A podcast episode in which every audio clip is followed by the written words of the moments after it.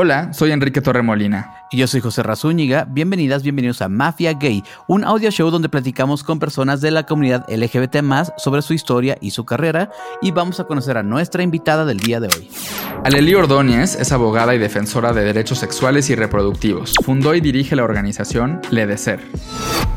Hoy en Mafia Gay, litigar por todas las personas y todas las familias. Hola Ale, bienvenida, ¿cómo estás? Hola Enrique, muchísimas gracias por la invitación. Hola José Ra, ¿cómo estás? muy bien, muy bien, ya. Muy feliz.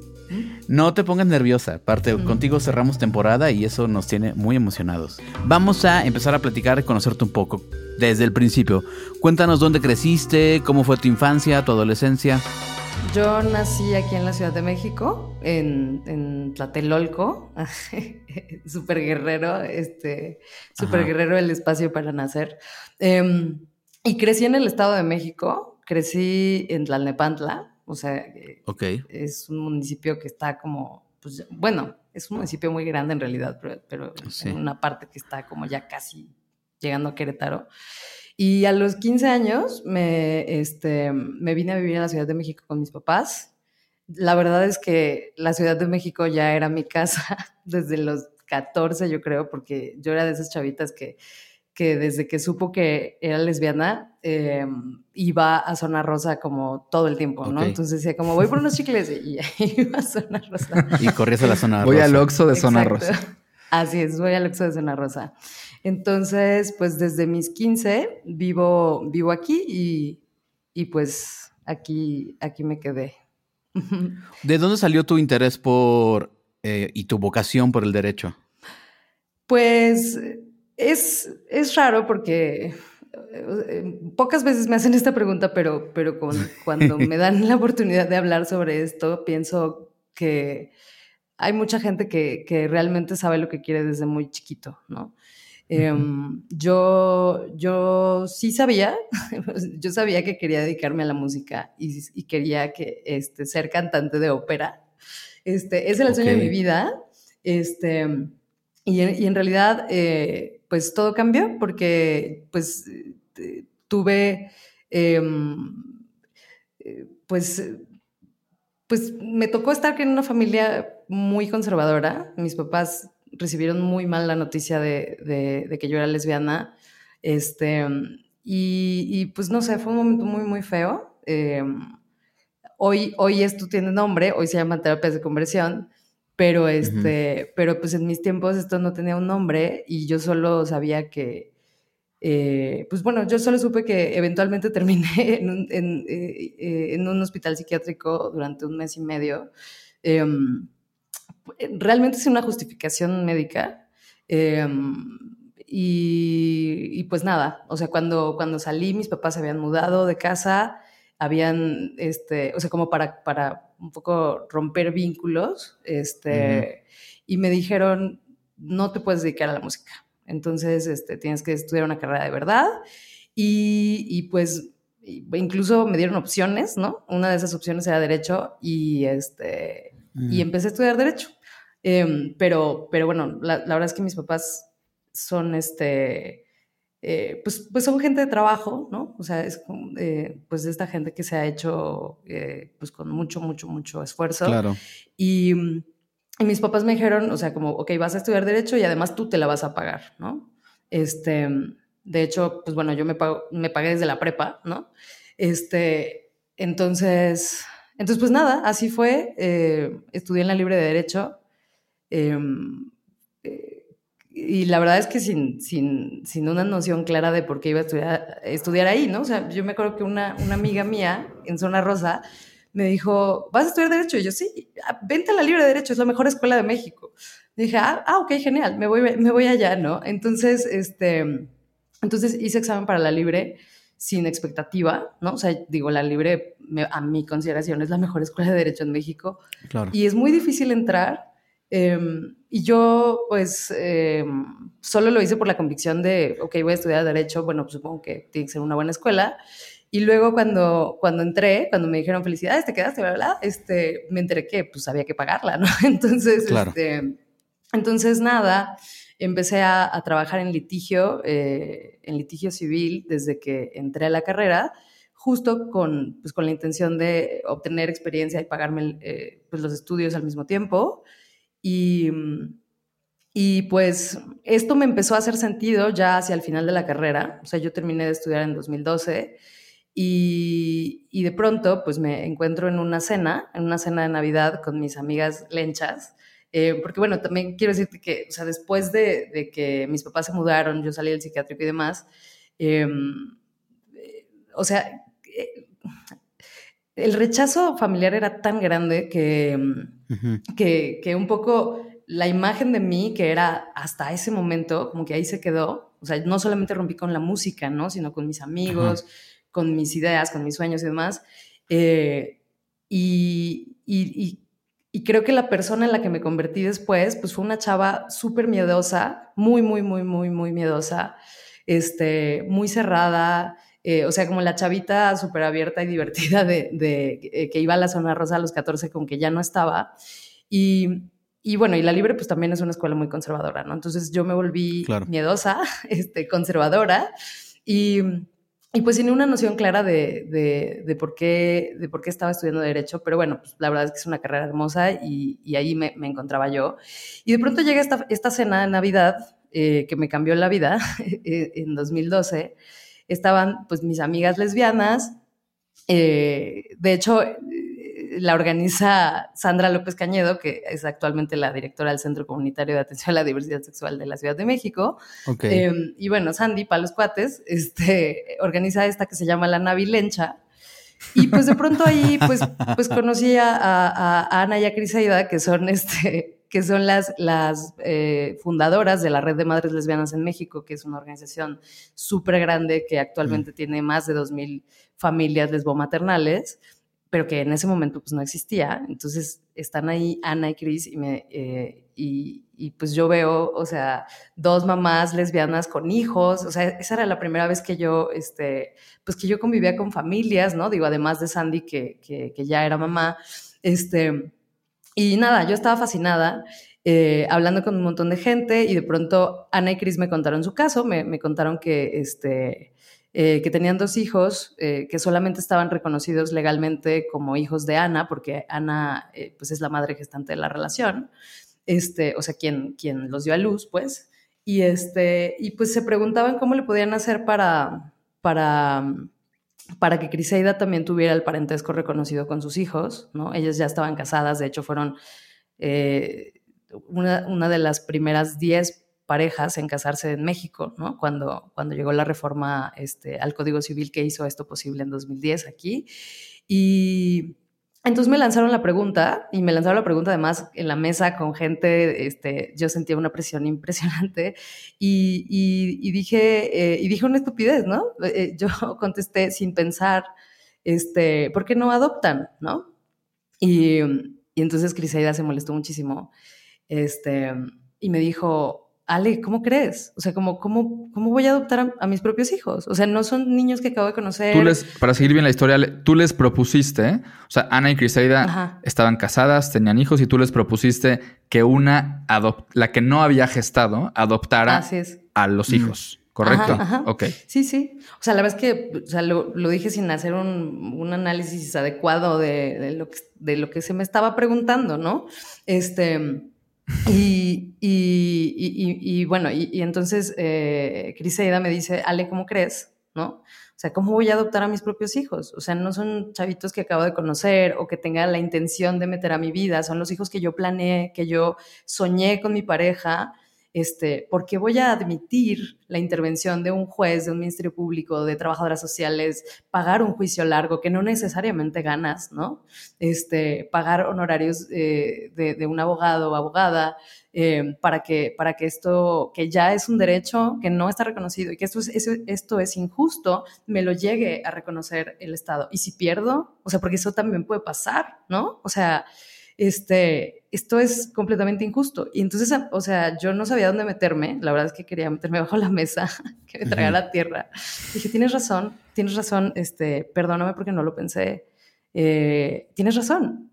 La verdad es que no, o sea, no sé qué hacer, no, no, no, no, conozco la que sí es la respuesta, pero déjame investigar, eh, pues a ver qué puedo hacer, ¿no? todavía Ana me dijo, oye, Ale, ¿y no quieres tú llevar el caso? dije, no, no, no, no, de ninguna manera, ¿no? O sea, em, y fue como, ¿pero por qué? O sea, que, o sea, en la comunidad hacen falta, pues, muchos abogados. Y yo dije como, güey, no. O sea, creo que en mi cabeza cruzaba la idea de, güey, mi familia. No sé, como mi familia va a decir, este, ¿por qué te estás dedicando a esto? No, no puedo, o sea, no. O sea, como estoy huyendo del estigma, por favor, no me hagan esto, ¿no? Este, y yo, digo, obviamente esto no lo sabían, eh, y, y, bueno, y esto en realidad, o sea, había sido un secreto hasta hace como dos años que, que se me ocurrió decirlo en una conferencia y dije, wow, estoy hablando de esto, pero este... Pero, pero bueno, o sea, la respuesta fue no, yo no, yo no llevaría el caso, este, pero, pero con mucho gusto puedo buscar opciones y ver quién, quién, puede, quién puede llevar eh, el caso y yo puedo llevar la estrategia sin problema. Me fui a mi casa, este, em, pasó el tiempo y eventualmente le dediqué una noche a investigar, ¿no? Em, qué podía hacer con este caso eh, que, que, desde el planteamiento era injusto, ¿no? Como, como Criseida lo decía. Entonces me metí a internet y me pasé un par de horas tratando de buscar precedentes, casos similares, este, algo, ¿sabes? O sea, alguna respuesta que me dijera, Ale, es por aquí. Y tristemente y frustrantemente no me encontré nada. Em, o sea, lo más, lo más cercano eran algunos casos que se habían litigado en Argentina, este, y ya, ¿no? Eh, y el antecedente del caso de Irma y Alondra, este, unas mamás lesbianas que consiguieron con la intervención de la Comisión de Derechos Humanos el registro de nacimiento de su, de su bebé en 2011. Eso era todo lo que había. Entonces, entonces a mí me empezó a, a dar, eh, pues como tristeza y luego, y luego empecé a sentir indignación y dije, güey, ¿cómo, ¿qué es esto? ¿no? O sea, como, ¿qué es este Estado que no se da cuenta que, hay gente aquí que tiene necesidades? Y, qué va a pasar conmigo si, si yo también quiero tener hijos alguna vez y, me topo con una abogada como yo, ¿no? Que diga, güey, no, no lo voy a hacer, ¿no? Em, entonces, creo que todos tenemos un momento en el que saltamos al vacío o no, ¿no? Y creo que ese fue y creo que ese fue mi momento, ¿no? Este, em, donde decidí sí llevar el caso em, y que para mí no solamente fue representarlas a ellas, sino vencer, o sea, murallas inmensas que eran mis propios miedos por lo que yo había vivido, ¿no? Em, entonces, pues los siguientes ocho meses, que fue el camino para para, para, que consiguiéramos esto, que hoy es un derecho accesible gratuito en, en la Ciudad de México. Este, pues, o sea, fueron meses súper difíciles, eh, muy inspiradores, eh, donde éramos nosotras tres frente al mundo y de pronto eh, se, se, empezó a convertir en una historia de, de comunidad, ¿no? yo no, pues no, nunca había estado cerca ni siquiera de la idea del activismo, este, mm, pues no tenía idea, la verdad, solo, solo sabía que quería eh, resolver su caso em, y todo lo demás eh, fue, pues, pues fue armándose sobre sobre la marcha, ¿no? O sea, sobre la marcha, claro. Em, busqué un montón de, opciones para resolver su caso por, de, forma judicial. La verdad es que ninguna, ninguna era posible.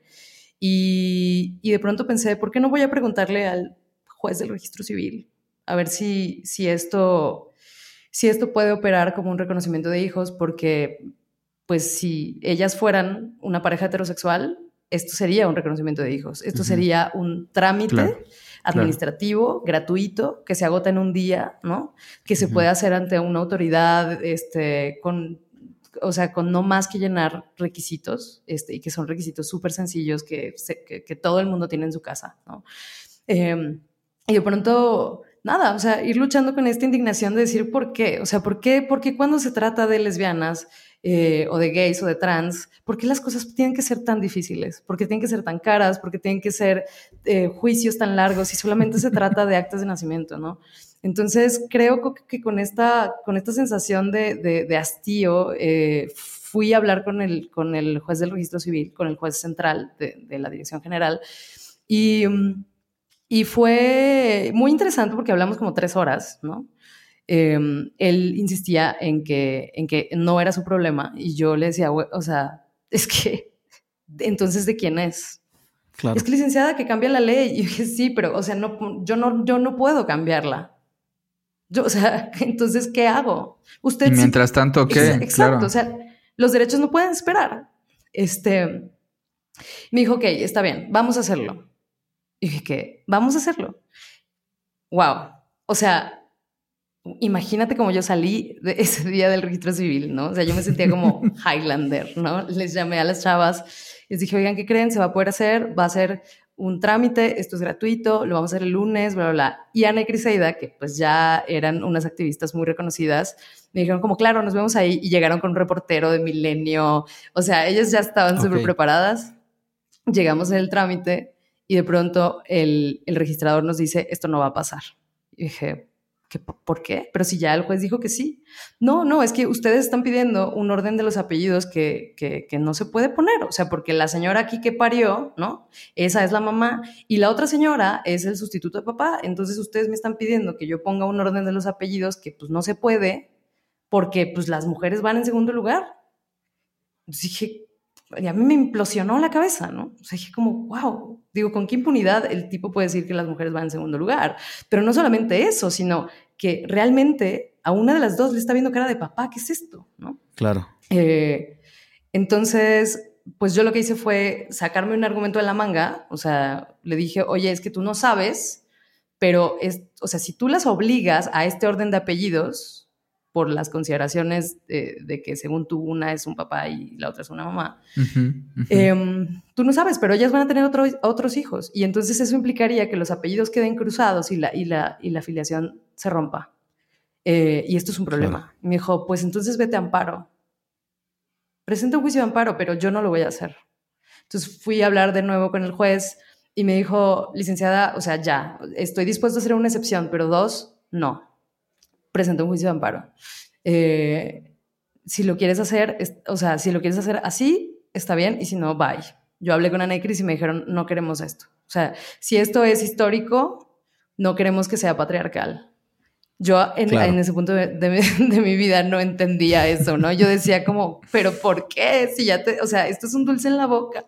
Y Ana, con toda la razón del mundo, me dijo, no vale. O sea, esto lo vamos a hacer bien o no lo vamos a hacer. Y fue como, gracias al reportero, el reportero se fue, en fin. Y yo dije, wow, ¿qué es esto? En fin, fui a hablar con el director del registro civil y me dijo, tienes razón, licenciada. O sea, tienes toda la razón. O sea, el argumento me convence, pero los gays no están de moda. dije, what? Las palabras que ocupó fue, los gays no están en la mesa de la opinión pública, eh, en la mesa de la opinión pública. Y yo no voy a tomar una determinación así de contundente por una sola familia. O sea, me va a caer la Contraloría, los conservadores, la iglesia, me va a caer sin trabajo, me van a anular el acta. O sea, yo no puedo hacer eso. Y, recuerdo que yo fui con Criseida a esa reunión y entonces fue como, güey, ¿cómo ponemos a los gays de moda? Vamos a hacer una boda, una boda colectiva. e hicimos una boda colectiva. Sí, me acuerdo de eso, claro.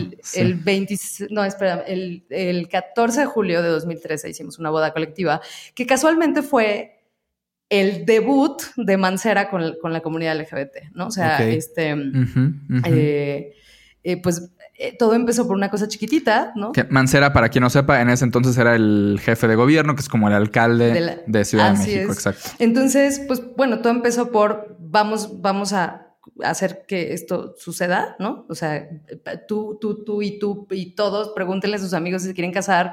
Y de pronto teníamos 26 expedientes, ¿no? O sea, lo organizamos en, no sé, como un, mes probablemente. Este, y, nada, pues fue un, un magno evento, ¿no? Ah, eh, al día siguiente, al día siguiente de que esto pasó, pues dijimos como, güey, los gays ya están de moda, entonces hagamos esto ya. Y el director dijo, sí, licenciada, pero es que, es que es una sola familia. O sea, yo creo que al director le gustó muchísimo la onda colectiva, ¿no? O sea, las fotos y porque... Pues, y mediática, claro. Y las fotos con Mancera, porque eso da caché, ¿no? O sea, la importancia de, que esté el, alcalde de la ciudad y como que valida un poco tu lucha. Sí, totalmente. Entonces me, dijo como, pues búsquense más familias. Así, ¿no? Como si, como si de pronto estuvieran aquí este, escondidas, ¿no? En, en la cartera. Entonces, entonces dijimos, ¿de dónde demonios vamos a sacar más familias? Este, y Ana y Cris justo eh, acababan de iniciar con, con, lo que ahora es la red de madres lesbianas. Y fue como, a ver, pues tú y tú y tú y todes, pues jalen a sus amigas lesbianas y pues a las que sean mamás y bla, bla, bla. Entonces, ya cuando eran como un grupo de 100 más o menos, les preguntamos, oigan, ¿alguien de pura casualidad tiene hijos? Que estén reconocidos solamente por una de las mamás y que la otra tenga intención de, también tener este parentesco reconocido con sus hijos. Y de pronto aparecieron 33 expedientes en mi oficina. Claro. En tres semanas. O sea... Para algo que la ley dice que... no existe aparte, para algo que la ley dice siempre como, esto no pasa, es una familia, ¿de qué me hablas? Estás inventando algo. Y la gente ya vive así, es una cosa muy impresionante. Claro, o sea, esto ya era un fenómeno social inatendido, pero no sabíamos, ni siquiera, ni siquiera nosotras, ¿no? O sea, porque, porque también estamos súper acostumbrados a, sentir que lo, que lo que estamos viviendo es único, que nadie más le está pasando. Es raro, es extraordinario, este, claro, claro. Y, y, ya para entonces, pues imagínate eso, o sea, imagínate la fuerza y la contundencia y, y lo simbólico que son 33 expedientes en una mesa, ¿no? O sea, cuando, llegamos con el director del registro civil, le dijimos, aquí están las familias, ¿no? Y, dijo como, ok, o, sea, va, pero necesitamos apoyo institucional. O sea, el tipo nos iba subiendo la vara y nos iba subiendo la vara. Pero, ¿por qué no le dices a la Comisión de Derechos Humanos? Entonces la conseguimos. ¿Por qué no em, buscamos un colegiado? ¿Por, ¿Por, qué no le dices al Instituto de Investigaciones Jurídicas de la UNAM? Y, lo conseguimos, ¿no?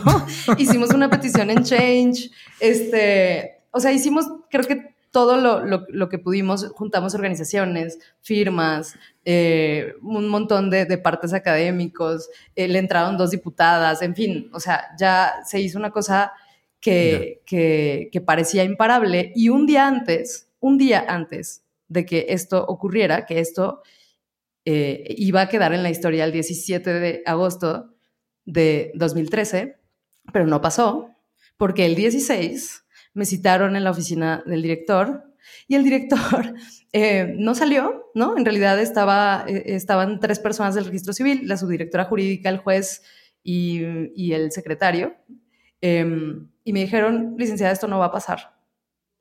Dije, ¿qué? ¿Otra vez? O sea, pero por favor, llevamos ocho meses trabajando esto no, esto no va a pasar. Tú nos estás pidiendo violar la ley, violar la ley. ¿Por qué? Porque aquí en ninguna parte del Código Civil dice que las lesbianas puedan reconocer a sus hijos. O sea, perdón, pero esto no va a pasar. Entonces, algo que ustedes no saben, que nadie sabe, que creo que es la primera vez que voy a decir, es que después del psiquiátrico, o sea, yo no podía controlar mis, mis emociones. O sea, si algo me daba un poquito, pero un poquito de, de tristeza, yo tenía que parar lo que estuviera haciendo y salir a llorar dos horas hasta que mi cuerpo dejara de, sentir dolor, ¿no? y, en ese momento, ahí estaba yo, frente a estas autoridades, y me empezaron a correr dos lágrimas por el ojo y dije, Ale, no puedes llorar. O sea, esto, esto no puede, este, esto no te puede pasar, no puedes, no puedes perder el control de ti misma. Y entonces me limpié los dos lagrimitas del, del ojo y dije, a ver, ¿usted quién es? no, pues soy la subdirectora jurídica Rosario Luna, no, no me acuerdo cómo se llama esa señora. Dije, ok, permítame. Entonces le, le, llamé a Ana, que estaba en la plaza del registro civil, y dije, a ver, la señora Rosario Luna, subsecretaria jurídica del registro civil, dice que esto no va a pasar porque estamos violando la ley. Le puedes llamar, por favor, a todos los medios que estaban convocados mañana, porque vamos a hacerles ahorita un desmadre. Entonces, creo que la Ale que yo conozco y que ustedes conocen viene de, de, esos momentos, pero sobre todo de esa reunión. O sea, donde yo dije, es que esto no eres tú. Sí, es ahora, es ahora. Sí, o sea, es que esto no eres tú. O sea, son 33 familias y perdón, tú y tus lágrimas se esperan allá afuera. Este, entonces dije, bueno, voy a alargar de aquí hasta hablar con el director. Entonces hablé con, con, con este señor, me dijo, o sea, dame chance. Y dije, güey, chance de que llevamos ocho meses trabajando esto. O sea, nosotros nos vamos a quedar aquí afuera hasta que esto pase. Me dijo, pero licenciada, dame, dame dos semanas. dije, güey, ¿dos semanas para qué? O sea, la gente que viene a hacer sus trámites mañana llegó en avión, llegó en autobús, se está quedando en casas claro, este, ajenas. sus vidas para hacer esto, ¿sí? O sea, pidió permiso para, para hacer esto en sus trabajos, dejó lo que estaba haciendo, confió en nosotras y, confió en mí. ¿Tú crees que me va a volver a creer en, eh, en, esto en dos semanas? Creo que no. O sea, al final el tipo me pidió tres días. O sea, quiero decirte que de dos semanas a tres días llegamos después como de cinco horas de discusión. Claro. Eh, él me, ponía algo sobre la mesa y me decía, ve y discútelo y vuelve. Y cada que yo salía, me encontraba a, las mamás a las mamás que eran parte del proyecto y me decían como, Ale, aquí está el acta que me faltaba, este, Ale, ¿cómo va todo? Y yo trataba de aguantarme las ganas de llorar porque decía, estoy haciendo lo mejor que puedo, eh, pero no sé qué va a pasar, ¿no? Entonces, o sea, la gente pasaba de, sentir una esperanza inmensa a odiarme repentinamente, ¿no? O sea, como de, no me digas que esto no está seguro, ¿no? Yo decía, denme chance de hacer lo mejor que puedo. En fin, conseguí que, que, solamente fueran tres días y cuando salí de ahí, o sea, tres días de, retraso, eh, eh, este evento ocurrió el 20 de agosto de 2013. Y cuando salí de ahí, Afortunadamente ya no, ya no había nadie, ya no estaban las mamás ni nada. Este, crucé la calle, crucé Arcos de Belén y vomité. o sea, te lo juro. O sea, dije como, wow. No, eh, para mí fue uno de los momentos más estresantes de mi vida. Em, tampoco, tampoco sentía que tuviera como una gran red de apoyo, pero sí quiero decir que la persona que fue mi soporte emocional este, y, que, y que me dio muchísima garra fue Patria Jiménez. O sea, Patria Jiménez, para quien no lo sepa, eh, pues fue la primera diputada federal lesbiana. Yo la, la conocí en la Cámara la mencionamos en el primer episodio, justo. este, y yo dije, wow, ¿quién es esa señora? Porque yo no sabía nada de la historia LGBT, pero dije, me encanta cómo habla, este, que me apoye, por favor. Entonces nos hicimos muy buenas amigas. Y, y, la verdad es que, eh, o sea, quien me, quien me pasaba la toallita, ¿no? Y, y, te echa agüita y te dice como, vas, vas, vas con todo, era patria. Este, y nada, pues tocó hablar con las familias, em, decir, esto es lo mejor que pude hacer.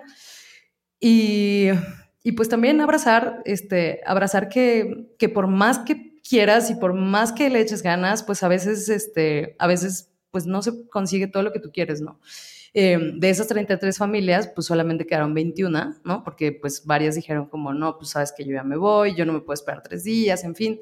21 familias esperaron. Y gracias a esas 21 familias, digo, ya las otras también, ¿no? Porque pues también se vale bajarse del barco. Este, pues gracias a la lucha de esas 33, eh, esto ya es un derecho, ¿no? O sea, ya es un derecho reconocido en la Ciudad de México, que la gente puede hacer de forma gratuita, sin abogados, este, que no se tiene que ir a parar a ningún tribunal.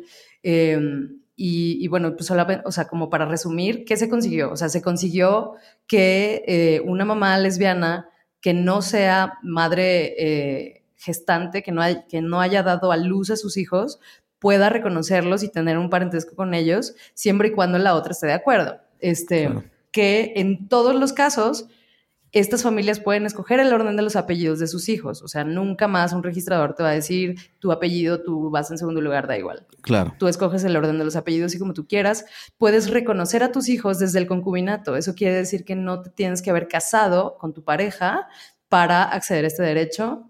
Em, y también conseguimos que hubiera registro de nacimiento por concubinato. ¿no? O sea, porque lo que había en el antecedente de Irma y Alondra se tenía que hacer eh, eh, estando las dos casadas.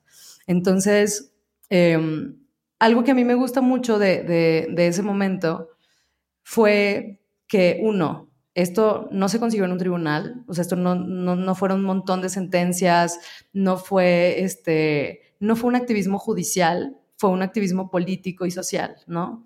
Eh, o sea, fue tratar de trabajar con la autoridad para convencerla de hacer bien su trabajo, y eso a mí me parece algo muy valioso.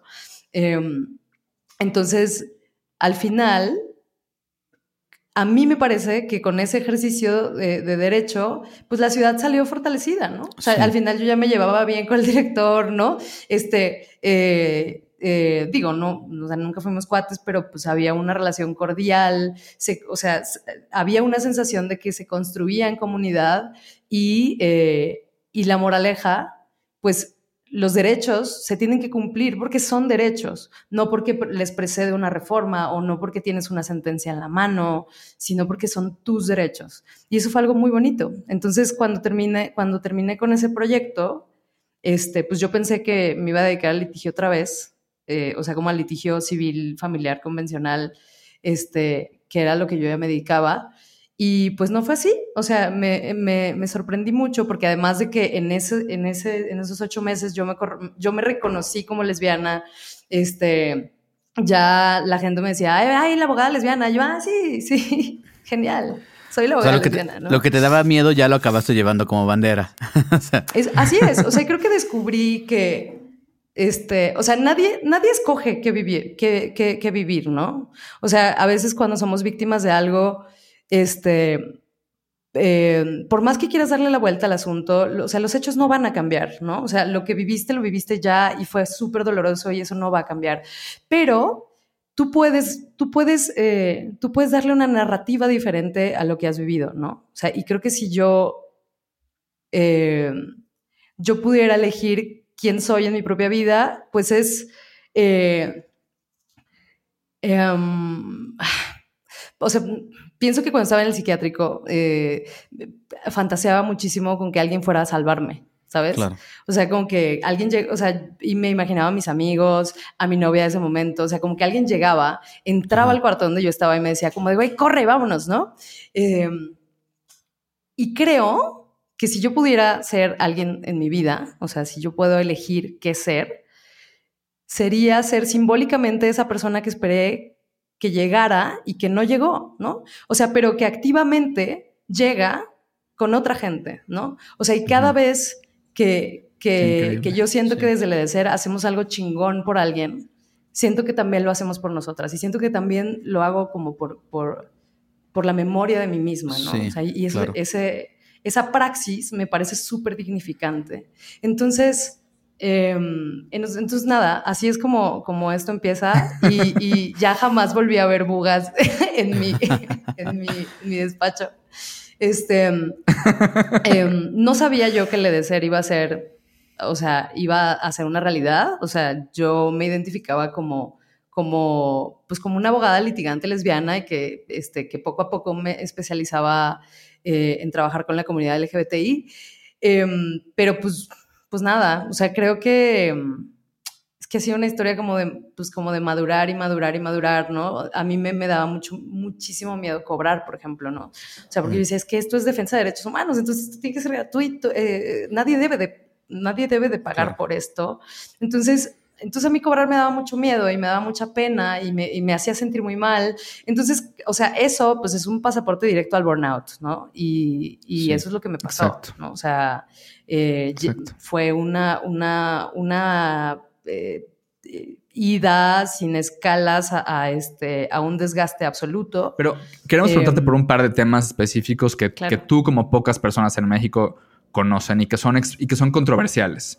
Uno es la gestación subrogada, que primero, para quien no sepa, puedes explicarnos así en cortito qué es esto. Claro, claro que sí.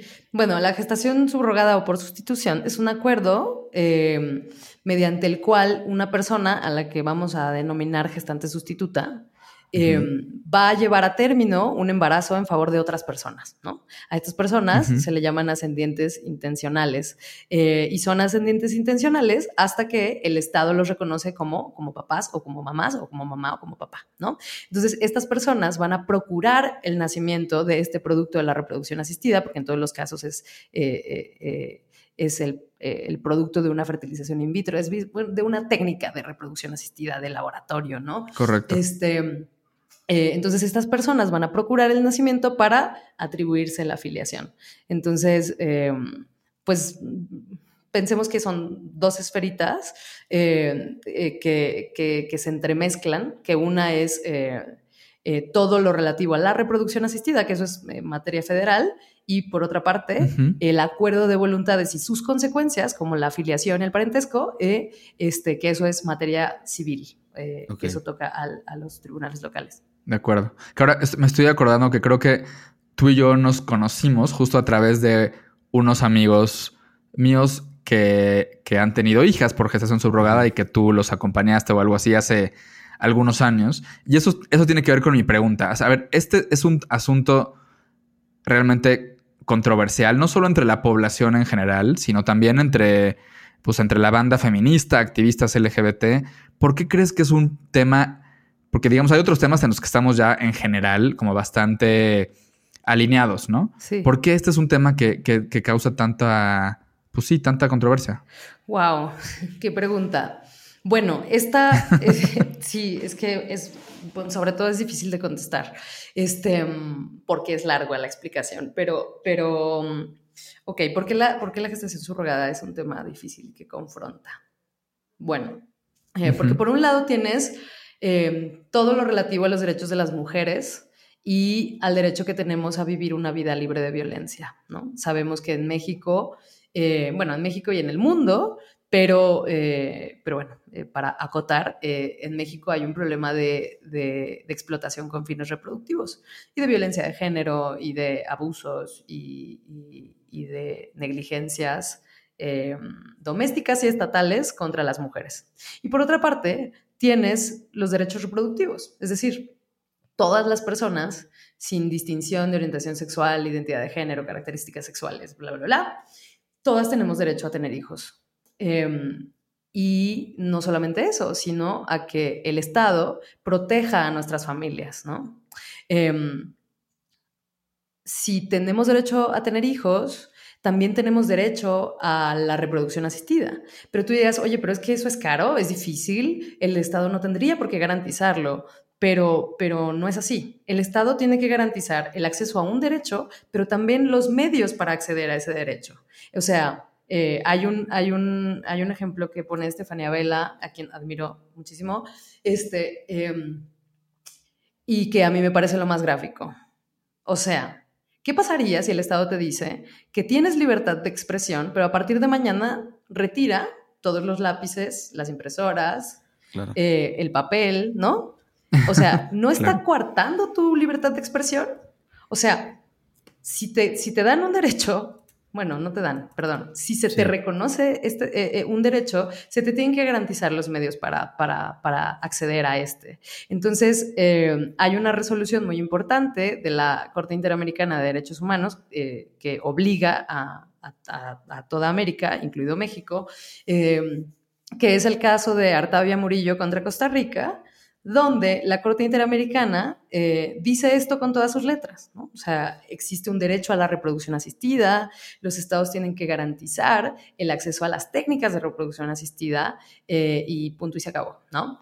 Em, entonces, ¿qué significa esto en términos mexicanos y cotidianos?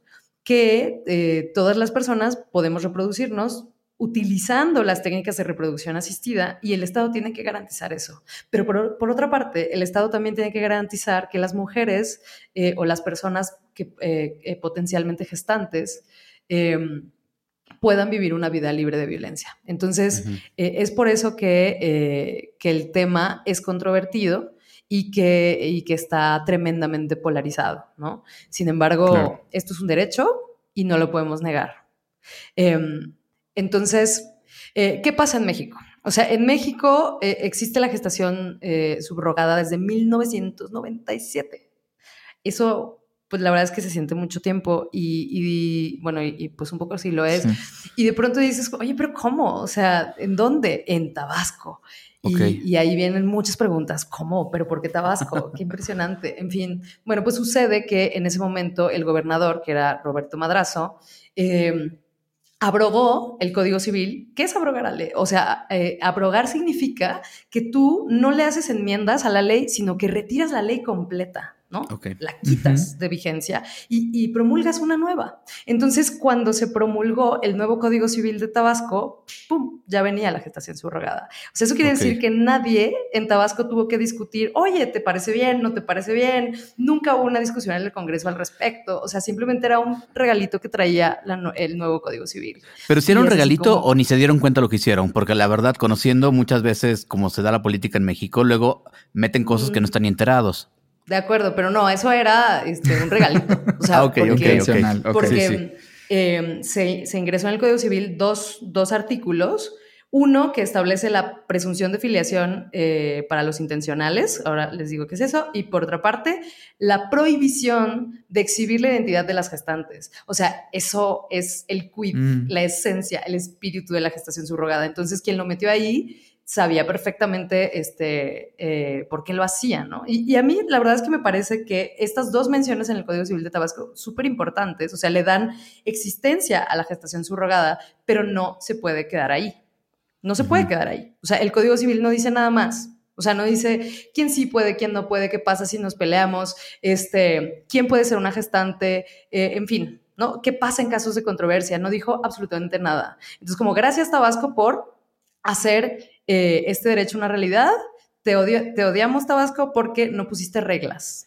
No pusiste reglas claras. Entonces, ¿qué ocurrió con Tabasco de 1997 para acá? Pues empezó a surgir un, mercado libre y clandestino, este, em, de servicios de reproducción asistida, porque, ojo, México no tiene un marco jurídico de reproducción asistida. O sea, no tenemos una ley federal de reproducción asistida eh, eh, em, o eh, en fin, ¿no? O sea, la Ley General de Salud no tiene reformas adecuadas al respecto. Entonces, de pronto, la reproducción asistida en México es un poco como ir a ciegas, ¿no? O sea, y, este, y la praxis de la gestación subrogada en Tabasco se fue construyendo sobre la marcha. O sea, como, ok, nadie va a poner reglas claras, entonces, ¿por qué no las ponemos nosotros? conforme vayamos viendo. Entonces, básicamente, entre los notarios, los abogados, el registro civil, este, fueron tejiendo estas, estas reglas. Pero, pero a ver, si son los actores comerciales eh, y jurídicos y de servicios los que están poniendo las reglas, ¿estas reglas serán justas para las gestantes o para las personas que acuden a estos servicios? No necesariamente. Y es ahí donde necesitas al Estado. O sea, necesitas la mano del Estado para que se tome muy en serio que esto no solamente se trata de derechos humanos, sino de derechos humanos que se materializan, que se encarnan en personas. Claro. Entonces, esa es la bronca con Tabasco. O sea, tienes un derecho reconocido, gracias Tabasco, pero que cuando se materializa explota muchísimas mujeres. Entonces, Claro que la explotación con fines reproductivos existe, claro que existe en México y claro que sigue vigente en Tabasco. Ahora, ¿qué pasa? Después de 2010, pues llegamos nosotros, llegamos nosotros con nuestras familias, ¿no? O sea, en 2010 se, se, reformó el Código Civil de la Ciudad de México que hizo posible el matrimonio eh, igualitario. Entonces, ¿qué pasa? Pues que un montón de gays y lesbianas, bueno, sobre todo, sobre todo parejas gays, se lanzan a Tabasco a hacer sus procesos, pero ahí ya no les gustó a los conservadores, ¿no? Entonces ahí dijeron, no, no, espérate, ustedes, ustedes, este, o sea, con ustedes Esta ley no era para ustedes, ¿no? O sea, y, ustedes no van a adoptar porque, porque no. Este, pero no, no, no se quieran meter aquí a la reproducción asistida. O sea, esto no es para ustedes. Entonces, si ustedes ven la tendencia mediática de 2010 para acá, es súper incendiaria, ¿no? O sea, es tirar la gesta todo el tiempo. O sea, em, digo, o sea, quiero, quiero hacer énfasis en, no es que no exista la explotación con fines reproductivos, o sea, nadie está negando que existe esa violencia estructural eh, eh, eh, y, social. Em, sin embargo, es de notarse que las notas casi siempre son de parejas del mismo sexo, europeas, blancas, o sea, como, como que tienden a caricaturizar. Claro, y el problema, digo, lo estoy simplificando, pero el problema o lo que está mal, vamos a ponerlo así en esos términos, no es la, gestación subrogada o la reproducción asistida, sino la explotación, como en el trabajo sexual. O sea, hay casos de, de mujeres, hombres, sobre todo mujeres, que deciden en absoluta libertad ejercer el trabajo sexual, esa es su decisión. Y hay casos donde no es un trabajo, es esclavitud o es un tipo de explotación, ¿no? Entonces, de pronto se vuelve en la práctica difícil hacer esa diferencia de en qué casos están bien las cosas y en qué casos no, pero, ¿no? Por ahí va la cosa más o menos. Sí, de hecho, o sea, para poner un ejemplo, o sea, eh, si, si una chava trabaja 13 horas al día, de lunes a sábado, en una fábrica de suela de zapato, ¿es explotación? Sí. Sí. Claro, porque está trabajando demasiadas horas, este, y, porque pues eso es un trato cruel, ¿no? Em, la culpa no la tiene per se la fábrica, ni el zapato, ni la actividad eh, en sí misma, sino las condiciones en las que la actividad se desarrolla, ¿no? Correcto. Eh, y me parece en ese sentido que hay que separar los hechos de, eh, la actividad, ¿no? Entonces, la gestación subrogada no es un problema, es el ejercicio de un derecho. Si, si, este, si esta actividad se desarrolla eh, en un acuerdo violento, sin que ambas partes sean escuchadas, entendidas, eh, sin que el pago sea justo para la gestante eh, o los términos sean poco claros para los intencionales, etc. Eh, entonces, entonces estamos frente a un acuerdo abusivo. Pero un acuerdo abusivo no hace que la gestación subrogada esté mal por sí misma, ¿no? de hecho, nosotras digo, lo, explico en dos minutitos. Eh, nosotras hicimos una investigación más o menos de 2015 a 2017 eh, a partir del acompañamiento que hemos dado en, en procesos administrativos. Ahora, ahora explico qué son los procesos administrativos de gestación subrogada, que, que, han sido unas 30 familias más o menos.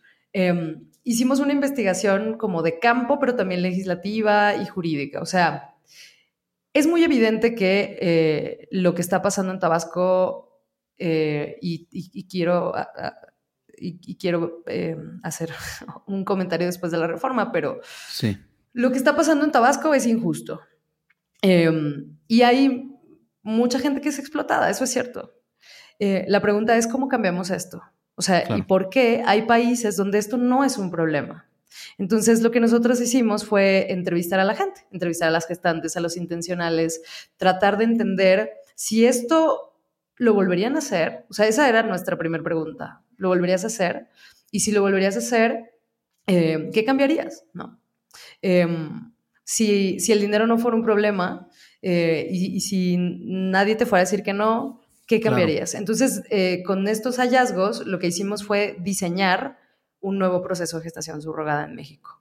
Em, llegamos a muchas conclusiones, eh, por ejemplo, que los países anglo que, tienen esta, eh, este derecho reconocido, como, o sea, como Australia, Reino Unido, Estados Unidos, Canadá, Países Bajos, no se enfrentan con los mismos problemas que eh, los otros países como Grecia, Ucrania, México, Italia, perdón, este, India, Tailandia, Italia no, este, ah, sí. Em, y que el mundo se divide en eh, gestación subrogada administrativa y gestación subrogada judicial. ¿A qué voy con esto? Si yo tomo un contrato y lo llevo ante un notario público, que lo único que va a hacer es eh, poner su firma y cerciorarse de la fecha y de la identidad de las personas, y luego me le aparezco al Estado con un bebé en las manos y digo, ah, pues es que mira, este, este, bebé es nuestro y ella va a quedar fuera. Y hola. No es lo mismo a que yo tome el mismo contrato y lo lleve frente a un juez que tiene la obligación de cerciorarse del equilibrio entre las partes y de que ese acuerdo no es abusivo. Claro. O sea, de que hay justicia, en otras palabras, claro. Entonces, la gran diferencia entre una gestación subrogada violenta y no violenta es el momento de la intervención del Estado. Entonces, si el Estado interviene antes de que empiece el embarazo, pues el Estado asume entonces la responsabilidad de prevenir la violencia de género y de garantizar derechos humanos. Y si el Estado llega después del nacimiento, pues gracias por nada. O sea, porque si, si, si, esta, si esta mujer fue explotada, o si ellos fueron engañados, o no le pagaron a la gestante, o pasó algo en el camino que, que significó un conflicto y que mira, son muchos conflictos, o sea, eh, y, no, no solo por la, gestación, por la gestación subrogada, sino porque cualquier embarazo es súper difícil. este, ya el Estado no pudo hacer nada. Entonces solamente le toca eh, lo que respecta la reparación del daño, ¿no? Y, no la prevención como en los procesos judiciales. Entonces, en conclusión, eh, o sea, sí, hablar de gestación subrogada es problemático, es denso, pero es necesario. Y es necesario que las feministas y la comunidad LGBTI tengamos estas discusiones porque nos toca. Claro. Y porque la reproducción asistida no va sino a incrementarse con el tiempo. O sea, eh, postergar la decisión de ser padres o madres, las enfermedades de transmisión sexual, eh, en fin. O sea, hay un montón de, causales que hacen que, eh, que, el uso de la reproducción asistida sea cada vez mayor, mayor, mayor. Entonces, si esto va a ocurrir, tenemos que hablar de, gestación subrogada, tenemos que hablar de regulación y no solamente de eso, sino de cómo regular y la postura mía personal y, de, y del EDESER es que eh, tiene que haber una regulación para procesos jurisdiccionales y no administrativos como en Tabasco y en Sinaloa actualmente. Por desgracia el tiempo del programa es finito, entonces voy a lanzar el señuelo para que vuelvas en la siguiente temporada de Mafia Gay porque hay más cosas de las que queremos hablar, como la ley de infancias trans y estas cosas, pero hay una última cosa que te queremos preguntar así muy rapidita. Hoy con todo esto que ha pasado, en lo que has estado involucrada y lo que has logrado, ¿Cambió la postura de tus papás? Sí. ¿Sí? Sí, sí, sí. Sí, sí, fue algo muy bonito. O sea, Qué bueno. Em, llevo como tres años en terapia, este, y como tres años de haber, de haber retomado una, una relación con, con, ellos, y yo siento que le están echando todas las ganas del mundo, yo también, los quiero mucho y creo que está muy chido. Gracias por hacer la pregunta. Este, sí, está muy chido saber, saber y sentir que ya estamos del otro lado. Gracias. Me da muchísimo gusto. Es que es importante. Sí.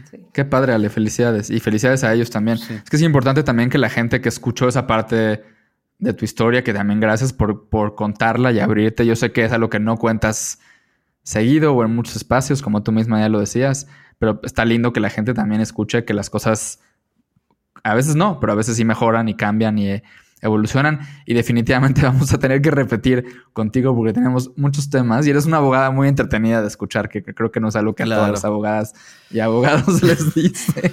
Ay, qué lindo. Óyale, pero tenemos unas preguntas cortitas que hacemos siempre como de ronda de salida. Para cerrar, ¿quién es una persona LGBT que admires? Mil. O sea, sin escoge una sin límite de tiempo ni dije espacio. Estefanía Vela, este Patria Jiménez, em, Alex Orué, Enrique Torremolina, José Razúñiga. Em, mm, Jessica Marjan, Ari, Ari Vera. Eh, em, claro. Tenemos ah, gente bien padre en nuestra generación. Sí, está cañona nuestra generación. Jazz Bustamante de Veracruz. También. Sí, sí, buenísima. Eh, Genaro Lozano. Ay, es que es muchísima gente. La verdad, la, verdad, admiro mucho a mi comunidad eh, y, me siento muy, muy honrada de, pelear codo a codo con, con, todos ustedes. Oye, un tema, si puedes escoger nada más uno, un tema prioritario en cuanto a derechos LGBT más en México. ¿Qué sigue? La reforma al Código Civil de la Ciudad de México en materia de diversidad familiar. O sea, una reforma que reconozca la regulación de, gestación subrogada, reconocimiento de hijos, registro de nacimiento em, y ya. Y la reforma para el reconocimiento de las infancias trans. Ok, muy bien. Totalmente de acuerdo. Ale, ¿dónde puedes seguirte nuestra audiencia y también consultar contigo y con, y con Ledecer? Bueno, eh, Ledecer es, pues estamos en, en www.ledecer.org eh, Ledecer en todas las redes, este, Ledecer-AC en Twitter. Eh, y yo pues soy Ale Ordóñez, Ale como de Alejandra, pero, pero en lugar de J le pone una H como Ale, como si fuera, este, árabe. Eh, Ale Ordóñez en todas las redes igual. Buenísimo. Ale, de verdad es, increíble siempre escucharte. Muchas gracias por, por compartirte así. Yo creo que Ahorita decías, admiro mucho a mi comunidad y creo que nuestra comunidad te admira mucho a ti y quienes no te conozcan, espero que lo hagan a partir de esta conversación. Así que gracias por acompañarnos hoy en Mafia Gay. Gracias a ustedes por la invitación. Yo soy Enrique Torremolina. Yo soy José Razolliga. Muchas gracias a Fernando Cisniega, nuestro productor, por acompañarnos durante toda esta temporada. Esto fue Mafia Gay. Nos vemos pronto.